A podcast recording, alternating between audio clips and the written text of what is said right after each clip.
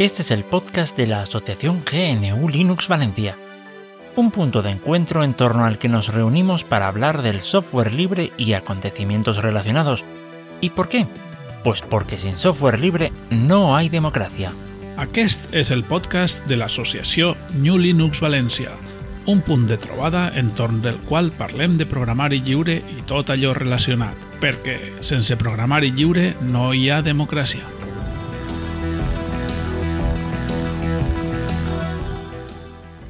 Hola, bienvenidos al primer podcast de este año, grabado en este año, de GNU Linux Valencia. Hoy tenemos con nosotros a Boro. Hola, Boro. Hola, ¿qué tal? Y también tenemos al incombustible Tarak. Tarak, ¿cómo estás? Quemado. Lo Bueno, cual no quiere decir que esté. combustible. Sí. Lo cual no quiere decir que no esté hecho de materiales combustibles en un momento dado. Puede pasar cualquier Correcto, lo que cosa. pasa es que soy como el ave fénix. Soy como el ave fénix. O, o como, como Charizard. Salimos más fuertes. Charizard, venga. Bueno, Ah, eh, ¿Qué es un Charizard? em, vale, mejor dejemos la La, co- la Pokémon. copia, la copia china de Digimon. Vale, Ah, japonesa, japonesa. Bueno, en Es cualquier un- caso. a ver, Digimon también es japonés. Es una coña en plan, o- o, una mala coña. ¿Sabes qué pasa, Tarak? Que como eres insultantemente joven, no has tenido hijos que hayan sido aficionados a los, a los Pokémon y no te has convertido en un experto Pokémon. Yo he sido aficionado a Digimon, ¿eh? Y mi hermana también. Cuando éramos críos estábamos súper flipados. Vale, vale. A- Ale- a- a- Alejandro, por favor, toma las riendas porque Sí, si tomo no- las riendas básicamente para decir que está la generación Pokémon, la generación Digimon. Una mejor que la otra, pero bueno, nos tenemos que Ah. respetar y el espacio es común, con lo cual continuamos entonces. Eh, yo quiero empezar el tema con una noticia muy buena que le gustará a Boro, que básicamente, como te gusta mucho la carrera espacial y la ciencia, Sí. hay un, una persona llamada Tony Cantó, el Ah, bueno, ah, no el actor, ah, eh, es un valenciano que tenía hace unos años, bastantes, unos 10, 12 años más o menos, un blog llamado La Pizarra de Yuri. Claro. Eh, si no lo conocéis, Grande, id- id- id a. Google Sí, o al, sí. al pato ya mismo sí. y buscáis La Pizarra de Yuri. Es un, un blog, era un blog que hacía uno, bueno, todavía sigue, vi- está online, si no me equivoco, que lo que hacían eran posts digamos, una hora de lectura, en el cual te inundabas de, de ciencia. Acababas diciendo, quiero que inviertan más dinero en ciencia, me da igual que en España o en China o en Sudáfrica, pero que inviertan en ciencia, por Dios.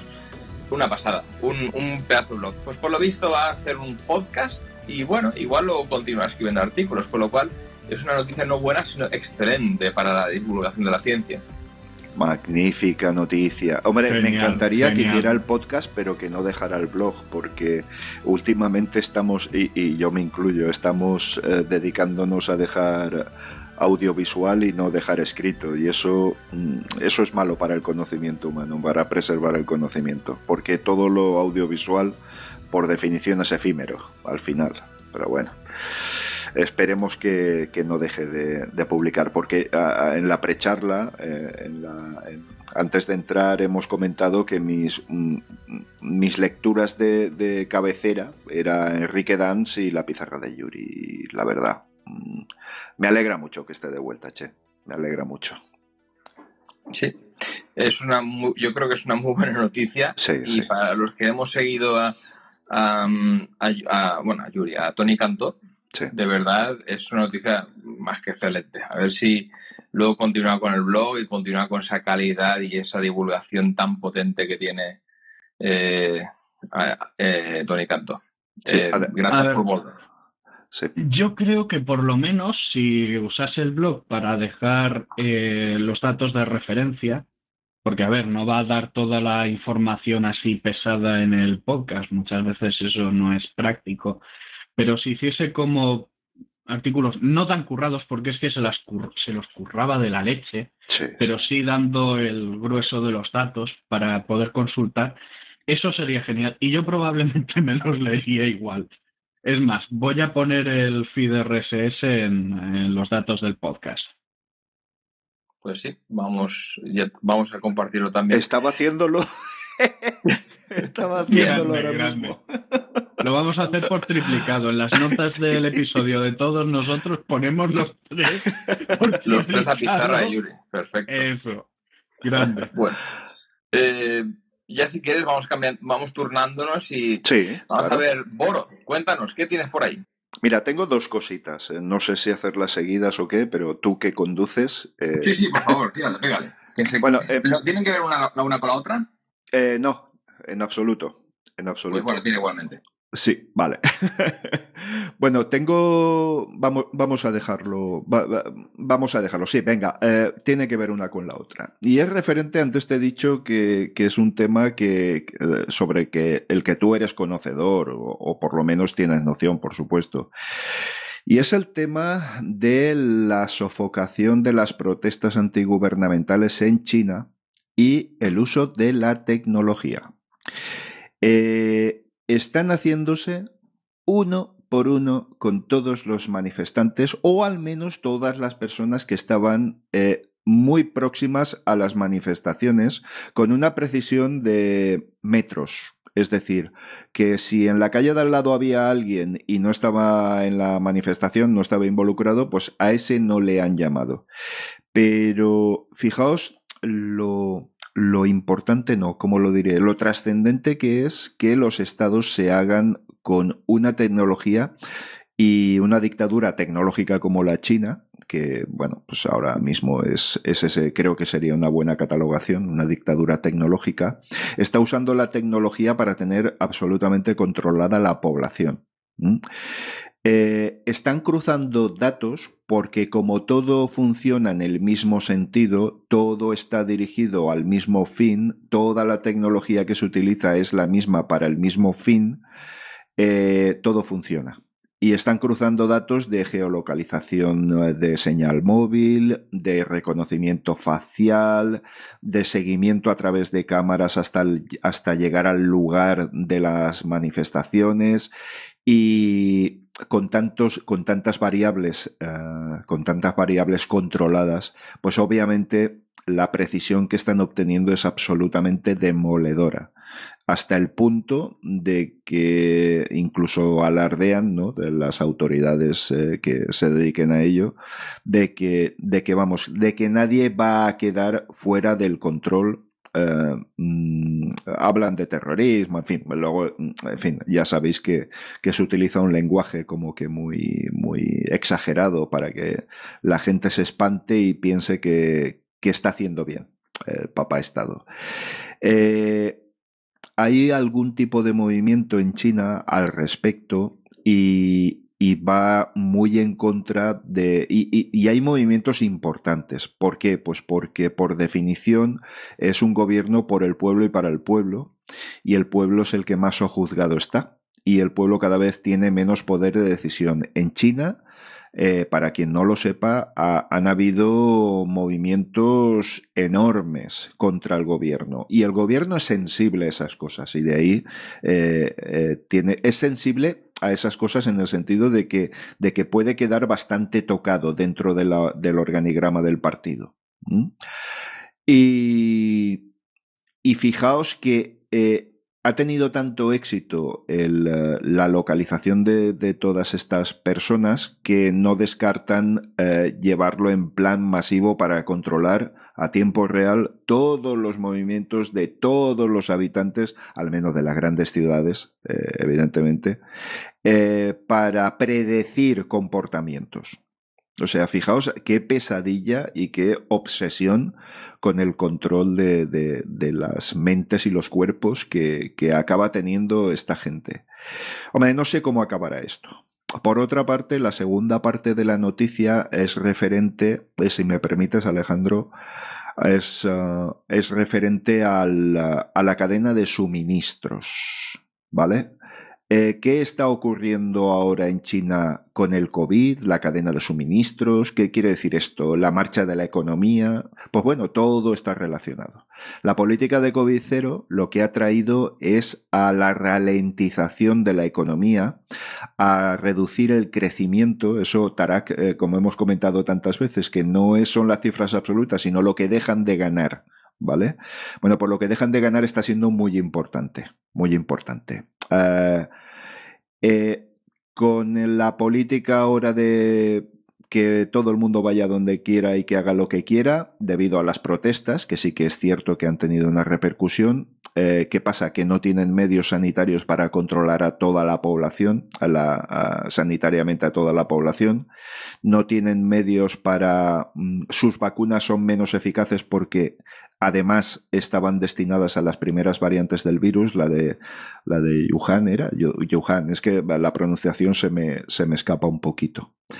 Y, y, con estas nuevas variantes como Omicron o similares a Omicron, que son las que están ahora expandiéndose de una forma horrible, pues que de esa manera van a dar rienda suelta a, todo, a toda la actividad económica, los puertos van a funcionar otra vez al 100%, o sea que nada es casualidad y nada pasa porque, porque no sé, por un, porque ha caído un rayo y le ha dado en la cabeza a alguien. Todo tiene sentido. COVID cero olvidado, se reinicia toda la actividad industrial ralentizada, se reinicia toda la actividad comercial ralentizada y que pase lo que pase, pues bien pasado estará. No sé qué os parece todo esto. A mí me parece bastante espantoso. No sé si muy diferente a algunas cosas ocurridas en, otros en otras partes del mundo. Por ejemplo, en Rusia se especula que también hay un hermetismo absoluto. Allí prácticamente no se ha vacunado a la población y realmente no se sabe la gente que ha caído con, con todo este tema. Bueno, yo, por partes. La primera es buena noticia para la gente que se quiere comprar Repeat, porque ahora vuelve a la producción, con lo cual se va a abrir y van a volver a tener sus cacharritos. Em, pero sobre la primera parte, em, pues bueno, yo una cosa que siempre digo es que cuando tú quieras ver cómo va a ser tu país dentro de 6-7 años, fíjate primero en China. ¿Por qué? Porque todo lo que estamos viendo ahora mismo, ay, censura en YouTube, censura aquí, censura allá, se lleva utilizando en China siete años. En China, eh, las redes sociales no las, no censura el gobierno, hay autocensura, ¿vale? Que las empresas se censuran, ayudan al gobierno, obviamente, porque están compinchadas, como aquí, y ayudan, porque si no, básicamente el gobierno dice la ley es esta y, y multa, ¿no? Entonces, eh, funcionan cuando tú quieres ver un problema, una situación que te vas a encontrar en España dentro de 5, 6, 7 años, fíjate primero en China. Fijaros primero en China. Y poco a poco iréis viendo al futuro al que nos abocamos. ¿Vale? Eh, ¿Manera de cortar esto? Complicado, no lo siguiente. Pero cuando veis China, en aspecto tecnológico, pensad que ellos están utilizando la forma más puntera de, censura, la forma más puntera de, administrar Internet. Vamos a dejarlo con administrar, porque a veces eh, no gustan palabras, ¿vale? Pero bueno, eh, administrar Internet, ¿vale? De la manera más radical, lo vamos a tener igualmente aquí dentro de unos 4 o 5 años, dependiendo de, cómo, de cuánta prisa tengan los gobernantes de aquí y de la Unión Europea. Entonces, eh, y sobre opacidad del COVID, la verdad es que aquí hubo un momento recuerdo el año pasado o hace dos años que se dejó de contar a la gente o se contaba a la gente cada X tiempo. O sea, es que eso al final, yo aquí estoy con mucho contar Los gobiernos son, los que son y hacen lo que les sale de mm. los cataplines al final, hablando mal. Pero ¿tú crees que en la Unión Europea, dentro de la Unión Europea, eh, se podrían dar las circunstancias que se están dando ahora en China en, en un futuro? Yo es que pienso que, que bueno, que que las grandes democracias al menos sí que con el, con el tema de poder cambiar los gobiernos y todo esto es, un, es una variable bastante importante, ¿no? Mira, me pregunto, esto ¿eh? de las manifestaciones. Yo hago una pregunta. Dime. ¿Qué ha cambiado, eh, ¿qué ha cambiado respecto a la ley Mordaza por cambiar de gobierno? Nada. Ahí está. El problema es que no es realmente un incentivo para, eh, eh, para que un gobierno cambie lo que su anterior gobierno hizo. No hay realmente un incentivo, quiero decir, eh, por parte de cuestiones éticas o, visión popular del mismo. entonces, eh, ¿qué, cambió respecto a la entrada de España en la OTAN? Eh, porque subiera al poder el PSOE en su momento. Nada. Mucha gente votó al PSOE precisamente para que España no entrase en la OTAN y entró. Entonces, claro, tengamos eso en cuenta. Son cosas que es que sencillamente no las mandamos y no cambien porque y no cambian porque aparezca un nuevo partido en el poder o un nuevo partido en la escena política. Es que es así. No hay un, incentivo real. Eh, los, los, gobiernos, al menos en España, saben que es eh, vale. Cuatro ocho años va a gobernar uno, cuatro ocho años va a gobernar el otro. Eh, y el resto, mientras están en la oposición, todo lo que quiera hacer el gobierno está mal y mientras están en el gobierno, todo lo que ellos hagan está bien. De todas formas, bueno, volviendo al tema. Entonces, y Francia no es muy distinto, oye, es que, eh, y respecto al otro, es que em, si hay problemas en, si hay problemas para implementar todos estos sistemas en las democracias occidentales, no es tanto porque nuestra democracia funcione bien, sino porque nuestra planificación a largo plazo es una mierda, con perdón. Ahí va yo. Y eso es precisamente una de las ventajas que tienen los gobiernos eh, dictatoriales. Cuando sabes que el las próximas elecciones las vas a ganar tú, pues eh, puedes pensar a largo plazo. Cuando tú eh, haces los planes a cuatro años vista, pues en fin. Claro, claro, es que a eso me refiero. Por eso me pregunto si en Europa sería esa escalada de control sería, sería permisible. ¿Creéis que está a ese por nivel? Ejemplo, a ver, yo no voy a defenderlos, pero hace unos, unas semanas detuvieron unos, unos, hombres que supuestamente iban a hacer un golpe de Estado. Vamos a, en Alemania, vamos a ver. Que te pueden gustar más o menos los tipos estos que quieren la restauración del rey del, del cuarto rey o algo así, el cuarto imperio alemán, bueno, sus cosas raras, ¿vale? Pero de ahí que vaya a hacer un golpe de Estado en Alemania, no sé, es un poquitín curioso. Em, ¿Y por qué detuvieron a esta gente? Pues porque el Estado tenía miedo de caer, tenía miedo de que sus instituciones, que son muy débiles en Europa, en, todo el mundo básicamente los estados son muy débiles, pero se mantienen por la violencia. Y cuando ven un peligro para su status quo, lo que hacen es activar esa violencia. En este caso, China, eh, pues ha visto que eh, la gente que se salía a la calle iba contra el status quo, está persiguiendo a esa gente. En España, muchas manifestaciones, en muchos momentos, pasan cosas muy parecidas. No tanto, no tanto de la manera técnica tan potente que tiene China, más tipo de rollo documentación, ¿vale? A gente que pasa por ahí por una cerca manifestación que puede ser peligrosa por el poder, ¿vale? Documentación, fichado. O detenciones. O que te detengan porque sí. Bueno, pasan cosas de estas, ¿no? Y es porque cuando tú tienes un movimiento potente, pongamos el, el, el rodear al Congreso eso y todo esto, pues lo que hace el, gobierno, el gobierno no, el, poder, que es básicamente Podemos, el PSOE, PP, los boxeros estos, esta gente está en el poder, bueno, y la gente también del, ámbito económico, y lo que quieren es una estabilidad para ellos, para manejar sus normas. El momento en el que hay una persona que esté en contra de dichas normas, pongamos un movimiento de ultraizquierda o ultraderecha, el gobierno va a mandar a la gente a pegar, a detener o a hacer lo que quiera. Y esto pasa en un gobierno democrático, en un gobierno hippie o en un gobierno como el chino.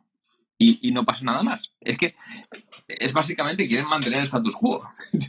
¿Qué, van a hacer? Ahí está. Y para mantener el status quo van a implementar cuantos más sistemas de control social puedan. La cuestión no es eh, si quieren implementarlo o no. De nuevo, eh, si sube un gobierno va a dar un pasito, cuando suba el siguiente no deshará el pasito del otro y dará otro más. Como mucho igual hacen alguna medida cosmética o dan un pasito hacia atrás o dan medio pasito hacia atrás, como mucho. pero la cuestión es cómo deficientemente pueden, eh, pueden armar esto. Entonces, Sí, el gobierno chino es mucho más eficiente a la hora de implementar medidas de control social por esa, eh, por esa capacidad que tienen los gobiernos, em, digamos, indisputados de mirar eh, a largo plazo. Pero los y luego también por el contrato simplemente los que vamos, tienen allí. cierto, pero eh, nosotros simplemente vamos a seguirles el pasito más lentamente. Básicamente, por eso digo de, lo- de los años. Lo cual, no sé, lo que dices es muy, eh, ¿cómo se dice? Cyberpunk, ¿no? Básicamente, muy, muy, Sí. muy de eso, ¿no? Pero, pero básicamente, bueno, ahora mismo vivimos una especie de, de utopía cyberpunk. Utopía no, distopía cyberpunk más bien. Ahí, ahí, ahí.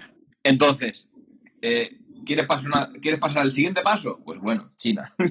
ya lo veremos dentro de un par de añitos. Yo solo digo que, que, bueno, es lo que tenemos ahora y es lo que vamos a tener en un par de añitos. Así que, bueno, prepa- ir preparándonos y, bueno, hacer un poquitín... Una, una buena herramienta de, de- de evitar ese tipo de control social, básicamente, es intentar pues tirar a la basura los móviles, los teléfonos, el internet, básicamente, y empezar a reunirse Sí.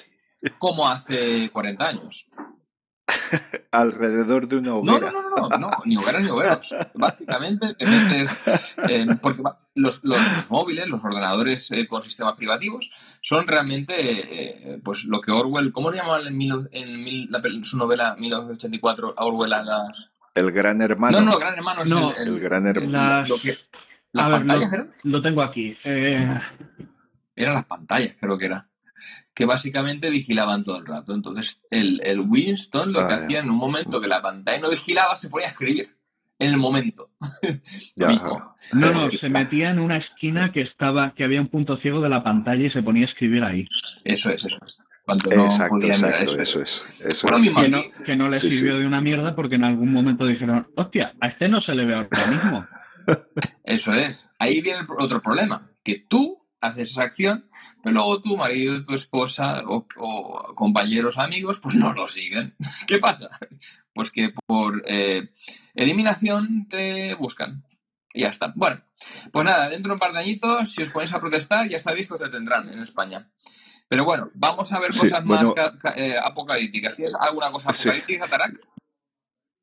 Un momento, un momento, Tarak. Es que eh, estoy viendo la pizarra de Yuri, el nuevo blog que está en el diario público, por cierto, en la noticia, y, y pone que, bueno, los guiones los hace su seguro servidor. Ejem, ejem.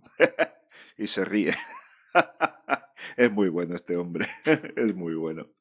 Ah, vale, Venga, vale, vale. era, eh, se me entiendes, ¿no? Es que he hecho así con la mano, pero en el No podcast eso es un poco... Lo Sí. que.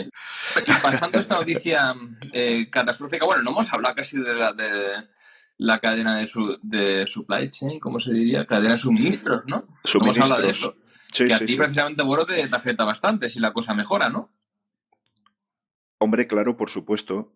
Pero bueno, ya no a mí, en todos los sentidos. Quiero decir, por ejemplo, Ford de España está haciendo, yo estuve vinculado en mi época de ingeniería y todo eso, estuve vinculado bastante con, con, con la empresa y, y está haciendo unas paradas forzosas tremendas. Tremendas, porque es que no tienen suministros. Empezaron vendiendo vehículos con una menor carga tecnológica, precisamente para evitarse todas estas cuestiones y tal, pero ha llegado un momento que están volviendo a bloquear, están volviendo a, a, pues a, a congelar la producción.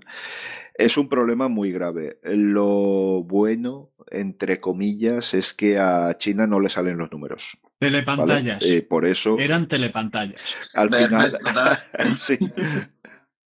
Al final está todo relacionado, quiero decir, eh, ha terminado la política COVID cero, ¿por qué? Por, por- porque hay que salir del, de, esta, de esta paralización de, de la fabricación, de la comercialización y tal, porque si no, no salen los números. Y en China los números son muy importantes, ¿no? Bastante, porque si no, la inestabilidad.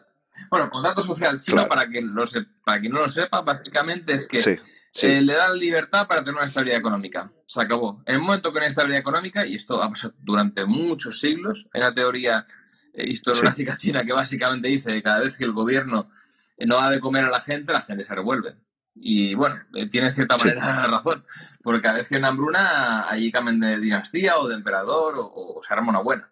En todo caso, ellos saben su historia, son sus cuestiones, sus situaciones, y para ellos han, vivido muy, muy mal hasta hace pocos años. Y lo más importante no es la libertad, sino comer. ¿Vale? Eh, es el contrato social hasta ahora, o lo que se ha dicho oficialmente el contrato social. Ahora veremos cómo cambia, qué es lo que es, pero hasta ahora básicamente ha sido eso. No sé cómo cambiará esto. Pero bueno, sobre, volviendo al tema de, la cadena de, suministros, tú, eh, por, bueno, ¿por qué crees que irá para peor? No, no, no, no, que va a ir mejor. Sí, igual, igual eh, pido disculpas si me he expresado, si me he expresado mal. No, no, va a ir a mejor. Es decir, eh, los números no salen, China libera producción, China libera comercialización, entonces no me extrañaría que en el plazo de poco tiempo, poco tiempo en la economía puede ser medio año, pues tuviéramos, estuviéramos ya a tope de, de, eh, al día, pues digamos, sería la mejor. Yo estoy, Estoy convencido de que sí. De hecho, hay varios puertos importantes en China, que es lo que a mí ahora me, me interesa, ¿no? En lo que estoy un poquito más vinculado, que han empezado a, sacar carga, pero, pero como locos, ¿eh? ¿eh? Con los barcos. Pero como, como locos de verdad, una auténtica locura. Una cosa importante para los nuevos eh, pues, eh, espectadores, bueno, ¿cómo se llama? Espectadores, no, la gente podcast oyentes. Bueno, madre mía. Eh, la gente nueva que nos escucha, eh, Boro es camionero. Sí. Para que lo sepáis. Eh, exacto. Por eso para él, si se abre la, cadena de suministro, pues habrá más trabajo que ahora. Efectivamente. Bueno. Efectivamente. Y ahora, si queréis, pasamos a una noticia como una noticia mala de, Boro a una mala de Tarak. Venga. ¿Tienes alguna mala, Tarak? Ah, tengo. ¿Alguna buena? ¿Alguna buena tienes? sí, tengo. Otra mierda para el cajón. La fin del mundo. Maleos ah. Maleficorum.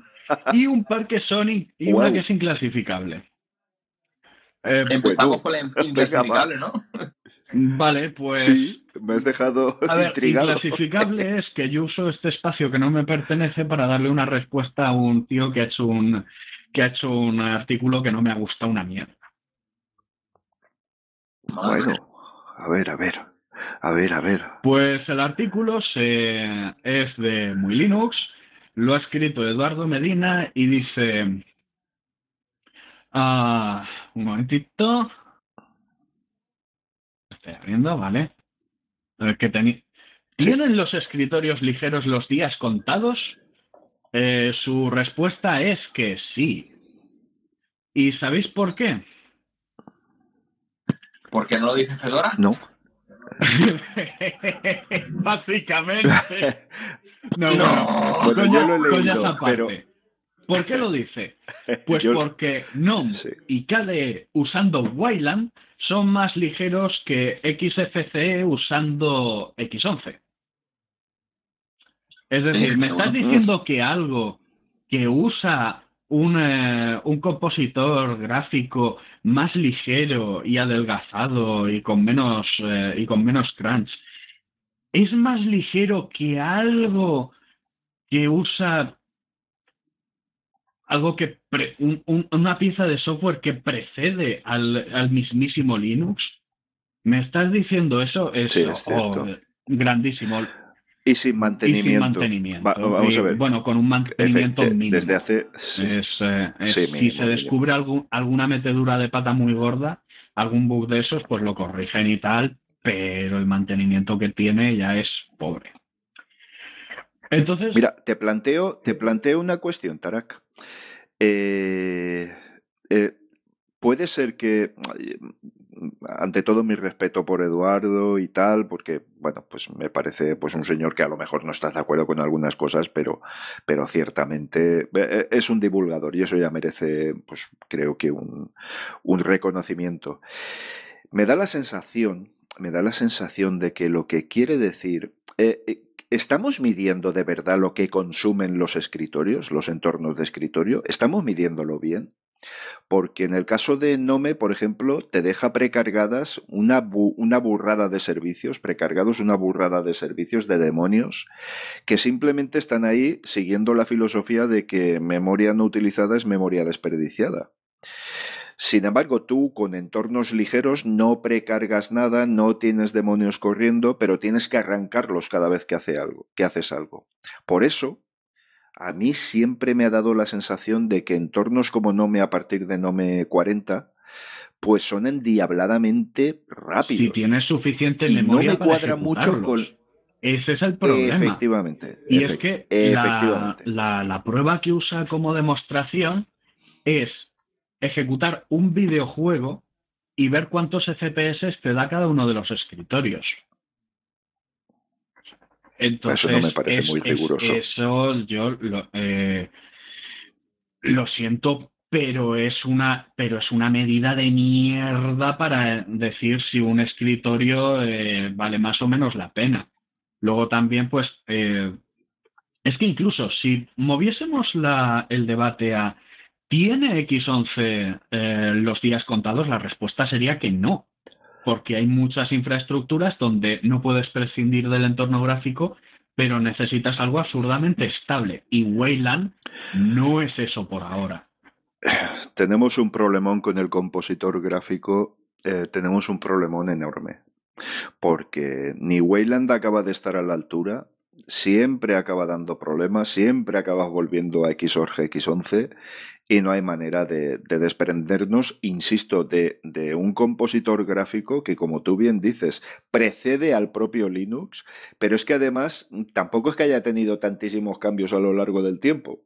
Quiero decir, es algo que se hizo bien, pero tiene mucho tiempo, apenas está mantenido. Creo recordar que no hay ni siquiera ninguna fundación que se preocupe por, por su mantenimiento. Incluso en algún momento se llegó a hablar de que podría darse la circunstancia de que, oye, que donde está todo depositado, por así decirlo, pues que tampoco tenía ningún tipo de control. Que vamos, que, que podría ser un problemón. Y el tema de Wayland Mm, vamos, es que nos retrotraemos a la época en la que Ubuntu decidió desarrollar Mir porque es que lo de Wayland es que no lo veía por ningún sitio, su, su evolución. O sea que no pues sé. Yo personalmente creo que Wayland es una buena noticia y que tendríamos que ir poco a poco hacia allá. Y sí, la otra cosa es que hay alternativas a pero no, pero no sustituyendo los escritorios ligeros. Es no, no, está el problema. no. Eh, este tío ha hecho una comparación entre, entre escritorios, entre escritorios que usan, eh, entre un escritorio que usa X11 y otros dos que usan Wayland. Y encima lo hace midiendo cuántos FPS te da un videojuego.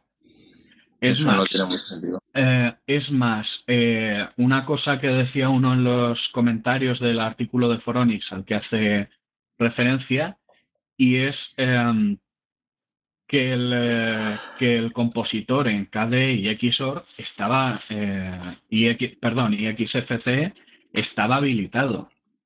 Mientras que GNOME, que pues lo pone por las nubes, oh, mira, es el que mejor se desempeña, dicen, no, es el que, es el que deshabilita automáticamente este, e-, esta característica cuando hace esto.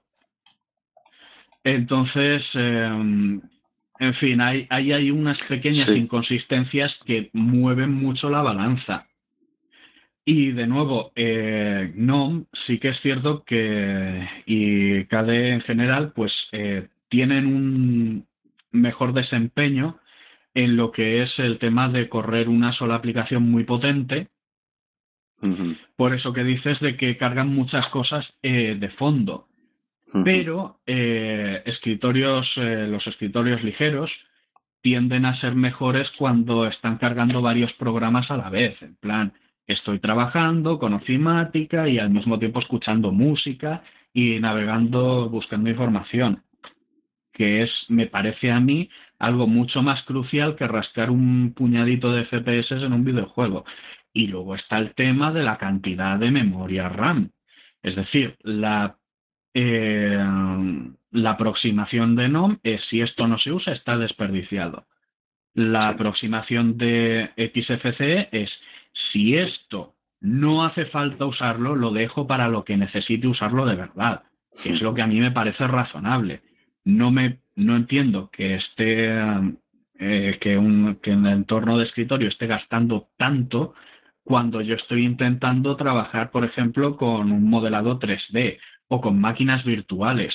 Es que puede parecer una tontería, pero esos, eh, yo qué sé, 200 megas son la diferencia entre que yo pueda hacer un trabajo con una eh, o no, porque es igual lo que necesito para que pueda funcionar bien la máquina virtual que necesito para hacer tal o cual cosa. Entonces, claro, eh, dependiendo de tu, de, tu, de tu caso de uso, pues te saldrá más a cuenta una cosa u otra. Pero es que no, es que es que arroja más FPS eh, no con Wayland que XFCE con, eh, con XOR. Sí, no parece muy riguroso. No, no, es muy riguroso y aquí ha pegado un patinazo tremendo. Me da la sensación de que es un poco eh, llevar la realidad a tu teoría, ¿no? Em, como... Sí, un sesgo de confirmación bestia. Sí, exacto. Básicamente, sí. Pero bueno, eh, eh, los que sigáis a Eduardo Medina desde hace años, él básicamente, él es muy de genú, en sentido de la licencia, y bueno, eh, también es muy fedorista. y, al final es lo que a él le gusta. A él le gusta mucho Nome, le gusta jugar a videojuegos y, es su campo, así que bueno, si le sirve.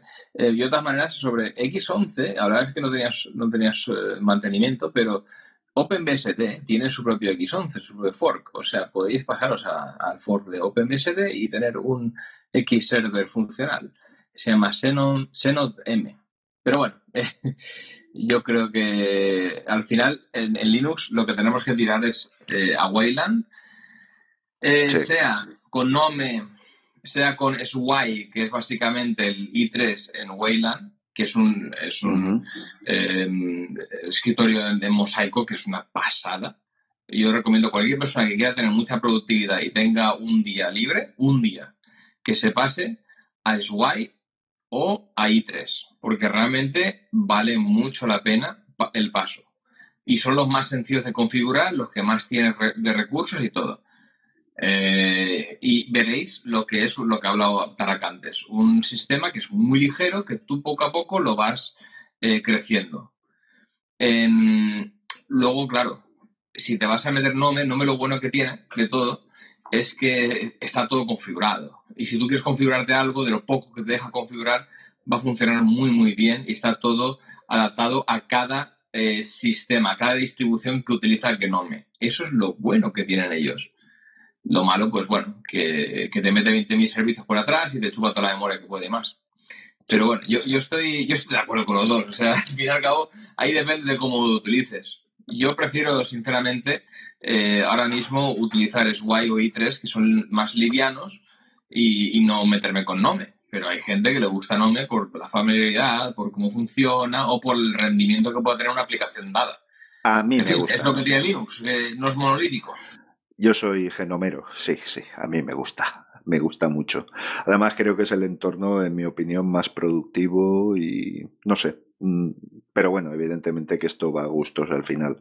Ah, a mí me da la sensación de que de los escritorios pesados, por así decirlo, es el que menos golpes de tecla y menos clics de ratón tienes que hacer para llegar a las cosas. Pero bueno, que habrá quien opinará de manera diferente, está claro.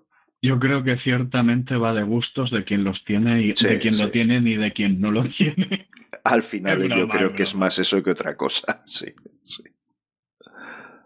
Ya sabes que yo me meto mucho con NOM, pero bueno, no, me gusta nada, pero respeto a quien lo use, es su penitencia, es su... Es algo que me alegra, es algo que me... Voy a poner eh, un, enlace de una manera de instalar el, i3, ahora que hemos hablado del i3. Ah, muy bien, muy bien. Para que la gente se lo ponga, porque realmente yo cuando aprendí, cuando supe que existía esta cosa, fue una subida de rendimiento de, no sé, fue, una mejora en general de, mi experiencia con Linux, en Linux. Entonces, eh, lo voy a poner en la descripción, ¿vale? Y bueno, Eh, Tarak, otra mierda para el cajón. Venga, va. Pues otra mierda para el cajón viene de. eh, viene esta vez eh, patrocinado por nuestros amigos de eh, Clockwork Tea. En realidad no viene patrocinado, a mí no me dan nada, pero son los que han hecho el cacharro. A ver, a ver. Así que, bueno, hace un tiempo, eh, creo que ya mencioné en este podcast la Defterm, que era como aquellas eh, TRS-80 modelo 100 portátiles, que era pues un teclado con una pantalla así am, muy alargada arriba, en fin, del tamaño de una libreta 5 más o menos. Am, ciertamente, a- mi entender, al menos unas computadoras preciosas con un, eh, con en fin, muy prácticas. Es un, sé, eh, me gustaría conseguirme una. Pero entiendo que es un formato que igual no es del gusto de todo el mundo. Así que ahora han hecho otra de dimensiones parecidas, eh, pero con un formato distinto. Aquí lo que han hecho es coger una pantalla más convencional, eh, cambiar el, form- el formato del teclado y ponerlo uno encima de otro. Entonces, eh, si antes usabas dicha libretita 5 de forma horizontal, ahora lo estás haciendo de forma vertical. Eh, además, tiene, un, eh, tiene una suerte de soporte eh, de forma que lo puedes poner, eh, ¿cómo decirlo?, inclinado en la, en la mesa. Eh, se llama uConsole, es interesante. Y lo más importante, creo que es una forma interesante de empezar a prescindir del móvil para quien eh, quiera tomar esta ruta. A ver, ah, la, eh, la gracia, por así decirlo, que tiene este cacharro es que eh, viene con una suerte de, módulo de expansión que tiene una entrada para SIM, un modem celular, un, eh, un conector extra para auriculares y bueno, te permite conectar el dispositivo a la red celular. Entonces, puedes usarlo como si fuera un móvil y en teoría no debería de ser muy difícil. eh, mm, te- tengo todavía que verlo, que verle el montaje, pero no debería de ser muy difícil de montar y desmontar el módulo eh, GSM o incluso hacerle una modificación para ponerle un interruptor físico. Eso sería genial. Wow. Entonces, eh, Jo, Ahí está, tendrías todo integrado, un, bue- un teclado decente, una pantalla bastante buena, el módulo, el modem eh, GSM. Y respecto a la computadora, pues puedes elegir entre un módulo para desarrolladores, porque ciertamente no está todavía para el usuario promedio con RISC-V, o varias opciones con, eh, este, con ARM eh, de hasta 6 núcleos, de hecho, y 4 gigabytes de RAM, lo cual está muy bien para algo que básicamente es un, eh, es un netbook. Eso, eso se hace con smartphone, ¿no? A ver, em, ¿cómo decirlo? No. Vale. No, me refiero a las características de, de potencia, básicamente. Es, eh, 4 GB de RAM, ARM o RIS5, eh, le puedes meter Ah, micrófono. sí. O sea, el Eh, smartphone, pero el, la- en el, el cual la parte inteligente eres tú. Exacto, exacto, gracias, gracias. Necesitamos usuarios inteligentes, por favor. Usuarios inteligentes para dispositivos idiotas, por favor. Si no, lo que pasará es lo que hago con antes bueno. sí, sí, sí, efectivamente. Básicamente. Sí, sí, sí, sí. No, yo, yo, yo, lo ve- yo veo un futuro más tipo idiocracia. Sí, gran película, decir. por cierto. no sé. Ah, mira, la, Bueno. la droga que daban, ahora, ahora lo recuerdo. En, Soma. en- Soma, sí, señor. Soma. Eso Nos en darán Soma a nivel gubernamental y, y nos tendrán sometidos con su dependencia. Odio, odio ese libro. Es, bri- es brillante, pero me deja un mal cuerpo de la Ah, sí, leche es cada verdad, vez que lo leo. Debate. Mira- ¿Nos acercamos a un mundo feliz o nos acercamos a 1900 1984?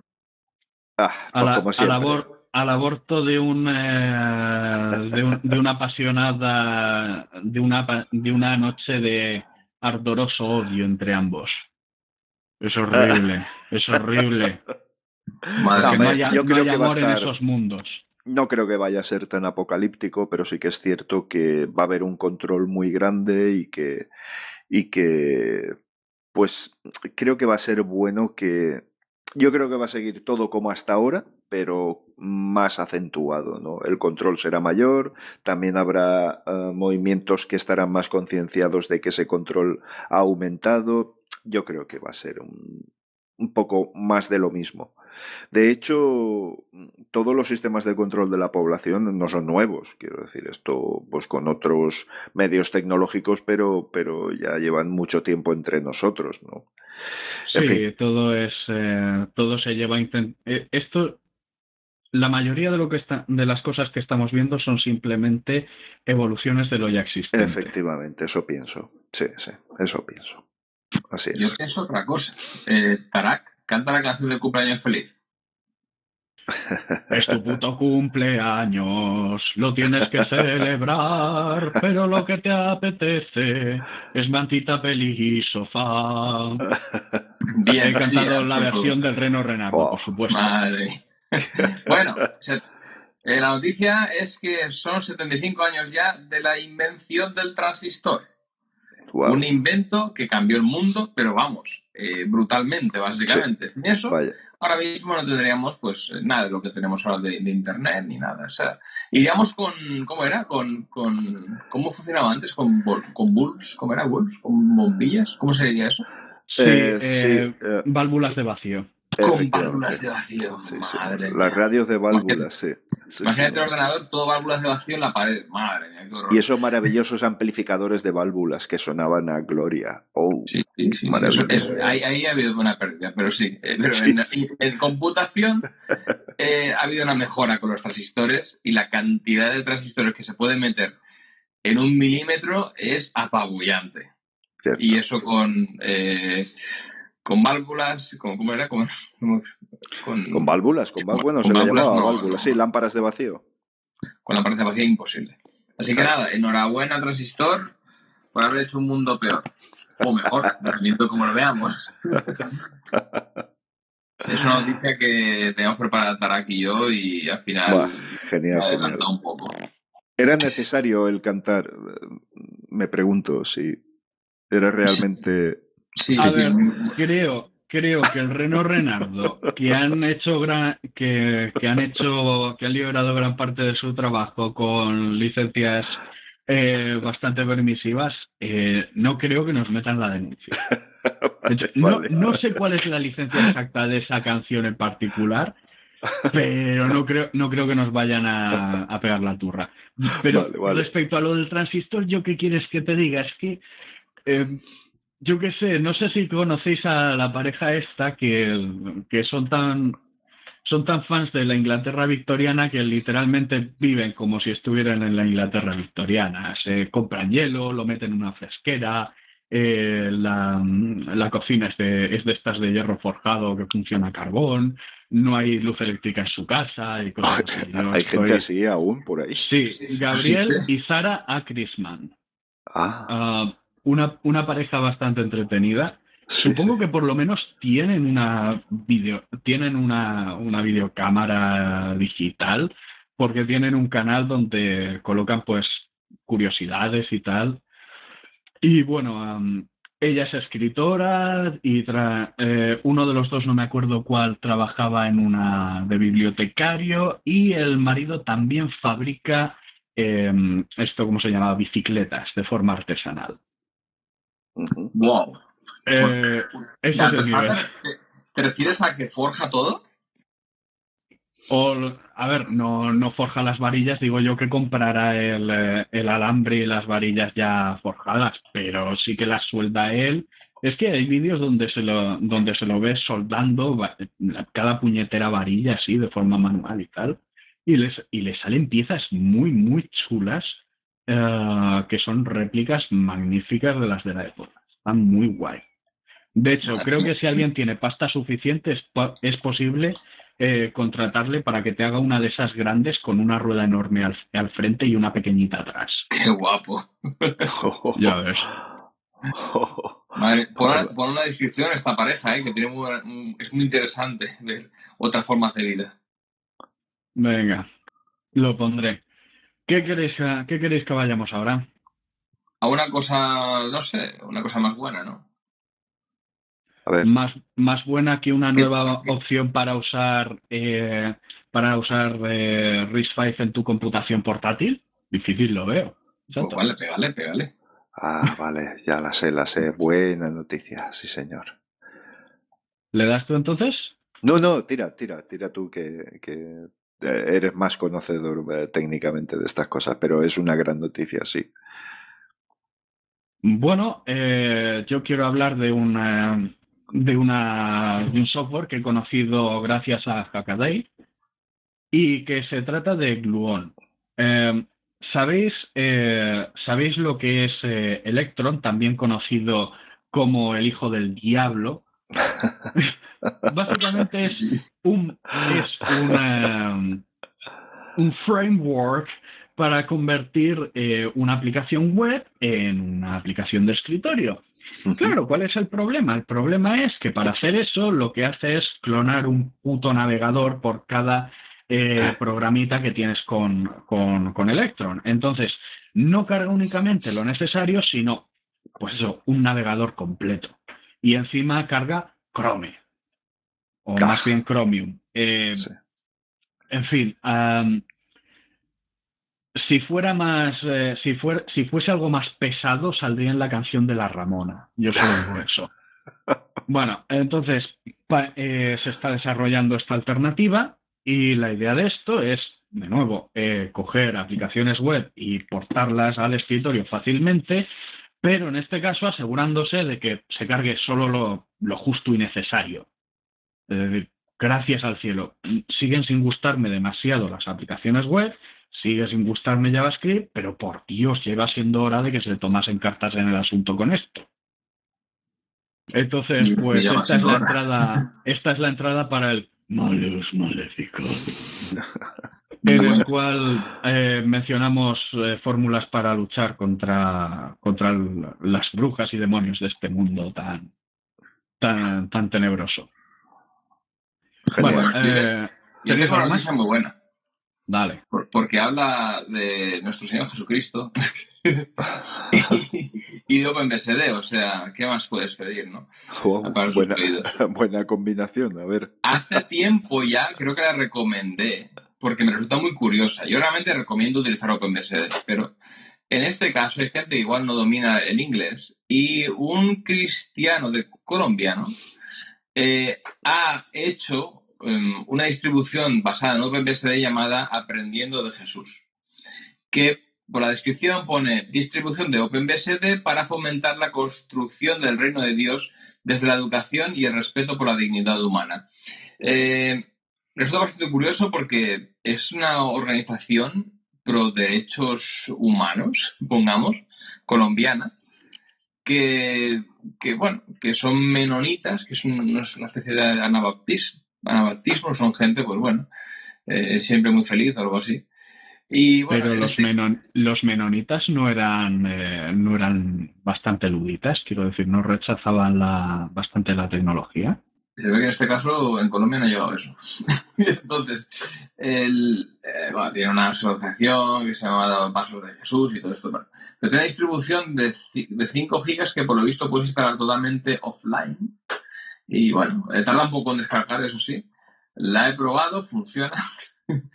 Ahora falta ver eh, qué más le puedo meter, pero no, no me da tiempo mucho, pero hace tiempo que lo utilicé y bueno, está en castellano, tiene documentación en castellano.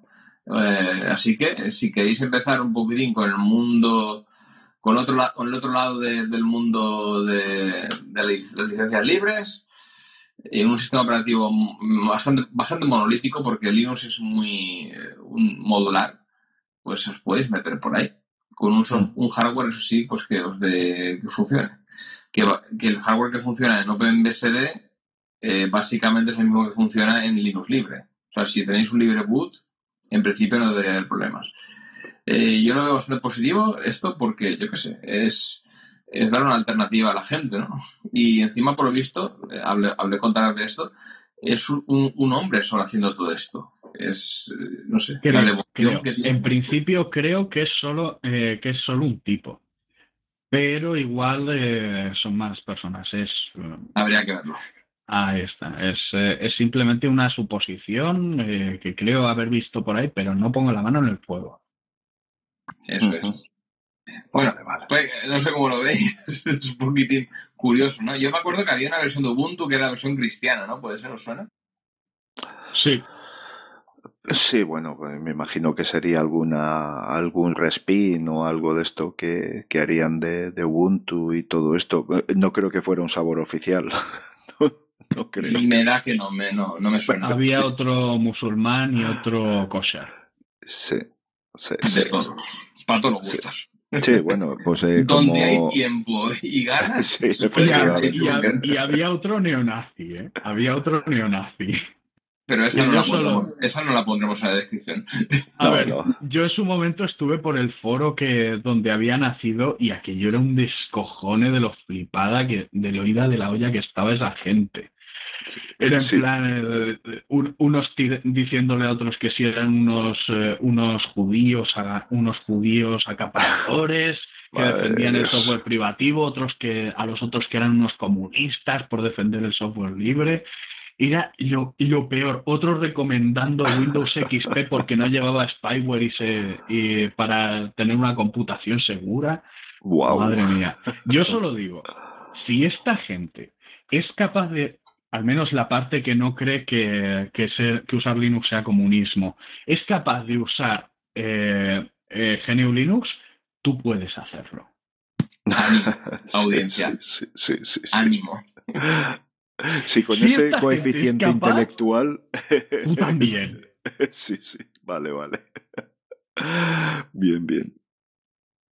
Eh, hombre, vamos a ver, si tenemos la distro de Justin Bieber o la de Hannah Montana, pues tampoco me extrañaría que otro tipo de personajes pintorescos hicieran su propia distribución. Quiero decir que, bueno, si será por distribución. Pero la Hannah Montana es súper buena, súper estable. Sí, bueno. Ya. No la utilizáis.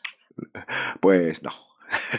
Sí, eh, yo, eh, yo tuve un problema con un vecino, lo secuestré, lo encadené en el, en el sótano y lo tengo usando Hannah Montana, sí. No, lo, el problema sí. lo tuvo el vecino contigo, seguramente. No. El problema es Ahora no tiene un problema conmigo. Sí. Y con su ordenador. Ay, madre. En fin, eh, voy, a, voy, a, tocar otro tema, sí. así acaparando aquí. Por favor. Eh, que se llama, es una aplicación para acceso remoto, ¿vale? ¿Qué quiere decir esto? Vosotros os medís por SSH con la, con la consola de comandos y bueno, está muy bien, ¿no? Os puede crear alias y todo esto para, o incluso hacer acceso más rápido, ¿no? Pero bueno, hay gente que le gusta pues el clic, el ratón. Y hay una aplicación que se llama Remina, que es sí. software libre sí. y que funciona muy bien. Pero aparte sí. de eso, tiene una interfaz gráfico para conectarte para, al, al RDP, el Remote Desktop Protocol de Microsoft.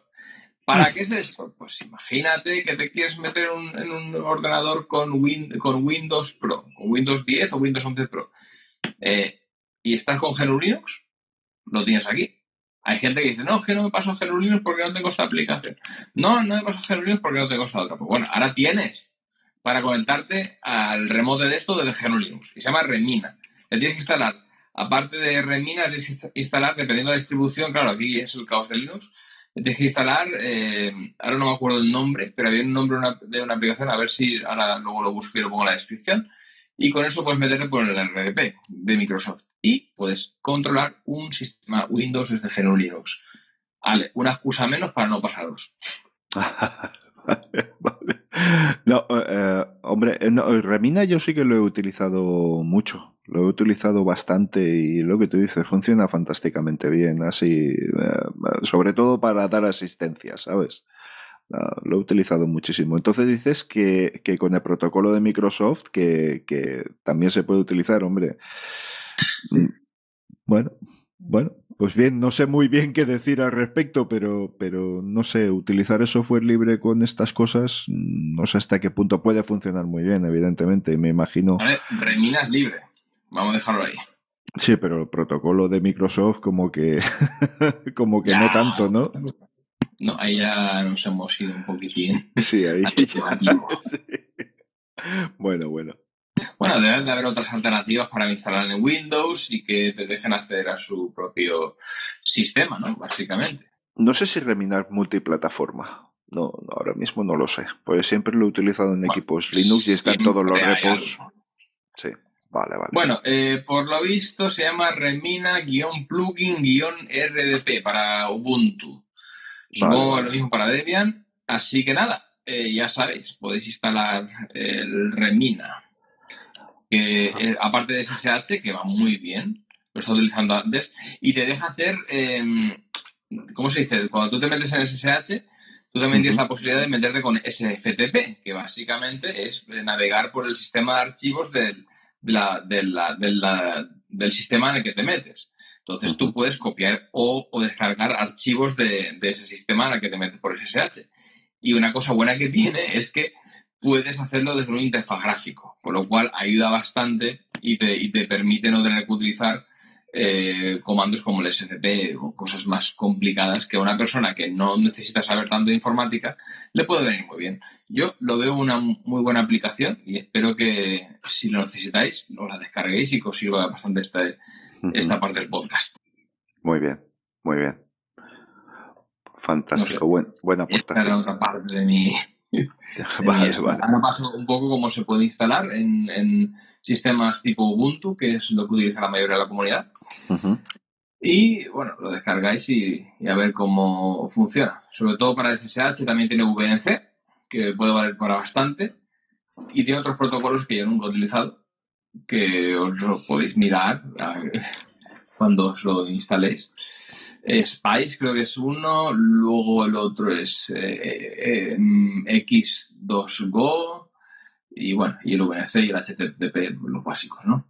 Muy interesante, os lo recomiendo. Venga, Genial. eh, Tara, pasamos al siguiente.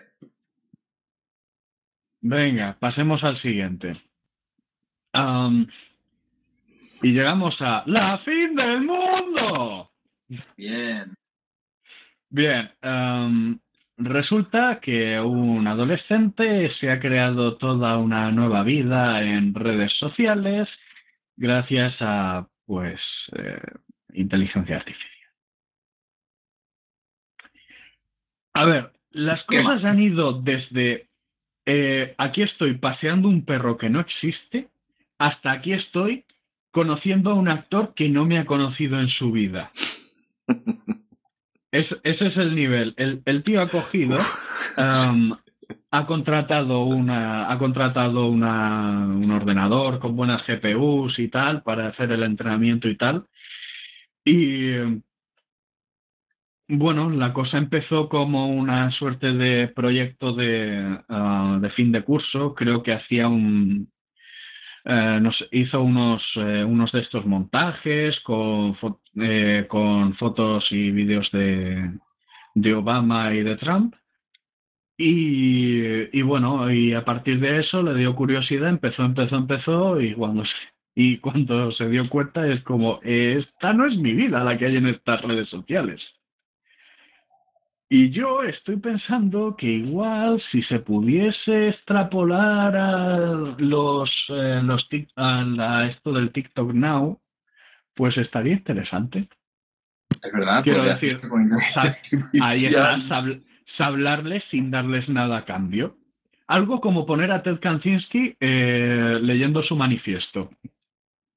Cada vez que TikTok Now sería un, una- un nuevo párrafo de Kaczynski leyendo su manifiesto. Eso estaría guapísimo. Hablando Pero al mismo tiempo da mucho miedo. hablando de Kaczynski, un, un pequeño, una, inter- una intermisión aquí en medio de- del podcast. Kaczynski, en el último episodio hablamos de que había muerto. Por lo Que visto, podía ha haber muerto. muerto. Que ¿El podía qué? haber muerto. Que podía haber muerto, digo. Sí, podía haber muerto, pero no ha muerto. Entonces, no ha muerto Kaczynski. El último podcast puede servir muy bien para ver para que la gente se pueda introducir en el neoprimitivismo, pero no, no ha muerto Ted Kaczynski, así que eh, nada, continuamos. Pero si te soy sincero, a mí me gusta más la aproximación esta de los de los Chrisman. Que además, pues eso, es. En fin. Pues el tema es, es más elegante, es más elegante, porque tú te ves a Kantinsky y te ves a un eh, y te ves a un pobre vagabundo hecho polvo como era la gente que vivía como vivía él. Los Chrisman, pues oye, no, no, sé, la Inglaterra victoriana me parece más, más cookie. Cosas mías. No sé, a ver, eh, sí, básicamente. que tampoco tenía una vida muy opulenta. Pero volviendo al tema que has sacado ahora, el meloncito este que has abierto, madre mía. Sí, sí, es una buena idea lo del TikTok Now. Esto es, es trolear a la inteligencia artificial de TikTok con otra inteligencia artificial. Al final llegaremos a niveles de súper distópicos. Bueno, ya estamos llegando, creo yo. Sí, bueno, vamos a ver esta, eh, qué recorrido tiene todo esto en las democracias avanzadas, porque este tipo de redes sociales también tenemos que tener en cuenta que se utilizan mucho precisamente para eso, para, para ver eh, todo tipo de redes sociales, ¿no? Para, para ver qué hace la población o ver qué inquietudes va teniendo estadísticamente. Eh, TikTok ya tiene severos, severos problemas en Estados Unidos, muy severos, y ya veremos cómo acaba la cosa, pero es que en Europa no le va, no le va mejor, porque las últimas informaciones que tengo es que se está hablando ya muy en serio de, de bueno, de, de, de, no permitir el uso por estos lares. Veremos cómo, cómo acaba todo esto. Sí, sí, está por ahí. La historia está en que es tan es, es, igual que el modelo de negocio de Facebook, es obtener datos de ti para comercializarlos. Eh, eso en Europa ya está teniendo dificultades muy grandes. Eh, vamos a ver, vamos a ver cómo acaba todo esto de estas grandes plataformas sociales, porque incluso Twitter uh, estaban uh, con las nuevas, este nuevo señor que se ha comprado el juguetito y quería hacer cambios de no control sobre lo que se publica y evidentemente eso las autoridades europeas han dicho que de, eso nada, de eso absolutamente nada. Así que veremos, veremos cómo acaba todo esto. Pero bueno, lo que has dicho es muy perturbador. Eh, eso de inteligencias que controlen otras inteligencias. Oh, eso es muy perturbador. Pero bueno, bien. Hay una serie de televisión llamada Silicon Valley. Bueno, televisión, sí, sí que hay un momento en el que dos inteligencias artificiales se ponen a, chatear entre ellas y bueno, lo, lo peta todo. es energético que utilizan. Pero bueno, eh, yo espero que no lleguemos a esos niveles tan distópicos de todo esto. Muy bien. Y bueno, ¿tienes algo más por ahí? Yo, yo nada, creo que ya llevamos un buen ratito y no sé, me pregunto si ya sería un buen momento para recogernos. Porque para quien no lo sepa, esto se graba unas horas intempestivas. un poco bastante. Sí. Entonces, ¿tienes pues algo más, Tarak, o, cerramos yo, ya? Yo no tengo nada más. pues ya ah. estamos. Pues, ya pues terminamos hoy. Y nada, nos vemos en la siguiente edición de el podcast de Género Unidos Valencia. Pero tendrías que utilizar una entonación así como Tarak. Nos vemos, como amenazante, nos veremos, nos oiremos en el siguiente es una voz podcast. Espera, ¿cómo que mi voz es amenazante? no, no, no, Dios me libre de, de, catalogar así tu voz, pero que podría, podría hacerla. tu, tu voz es dulce y aterciopelada. Bueno, pues eso es porque chupo móviles. Exacto, madre. Bueno, pues nada. Venga, pues oye, pues nada, buenas noches a, ambos, a quienes nos escuchen y, nos vemos, nos oímos en un siguiente audio, ¿no os parece? Venga, hasta la próxima y viva Digimon. Hasta la próxima y viva Pokémon. Charmander es mi Pokémon preferido. Bueno, Charmander no Charizard. Venga, hasta, la, hasta lo siguiente. Chao, chao. Adiós. Chao. Muchas gracias por tu atenta escucha. Si quieres participar en la tertulia o hacernos llegar algún aporte, puedes ponerte en contacto con la asociación. En gnulinuxvalencia.org barra contactar tienes todas las formas de hacerlo. Te esperamos en el próximo episodio. Hasta entonces! Moltes gràcies per la teua escolta. Si vols participar, pots posar-te en contacte amb nosaltres en gnulinuxvalencia.org barra contactar. T'esperem en el pròxim episodi. Fins pronte!